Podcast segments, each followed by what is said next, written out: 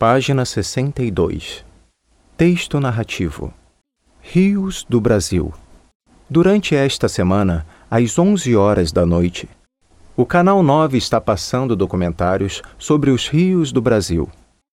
Anteontem, tivemos um filme sobre o Rio Amazonas. Foi muito interessante. O filme mostrou a famosa Pororoca, o encontro das águas desse rio com as águas do mar. Que barulhão! O filme de ontem foi sobre a construção da usina hidrelétrica de Itaipu, no Rio Paraná, na fronteira do Brasil com o Paraguai. O filme de amanhã vai ser sobre o Rio São Francisco, um grande rio inteiramente brasileiro.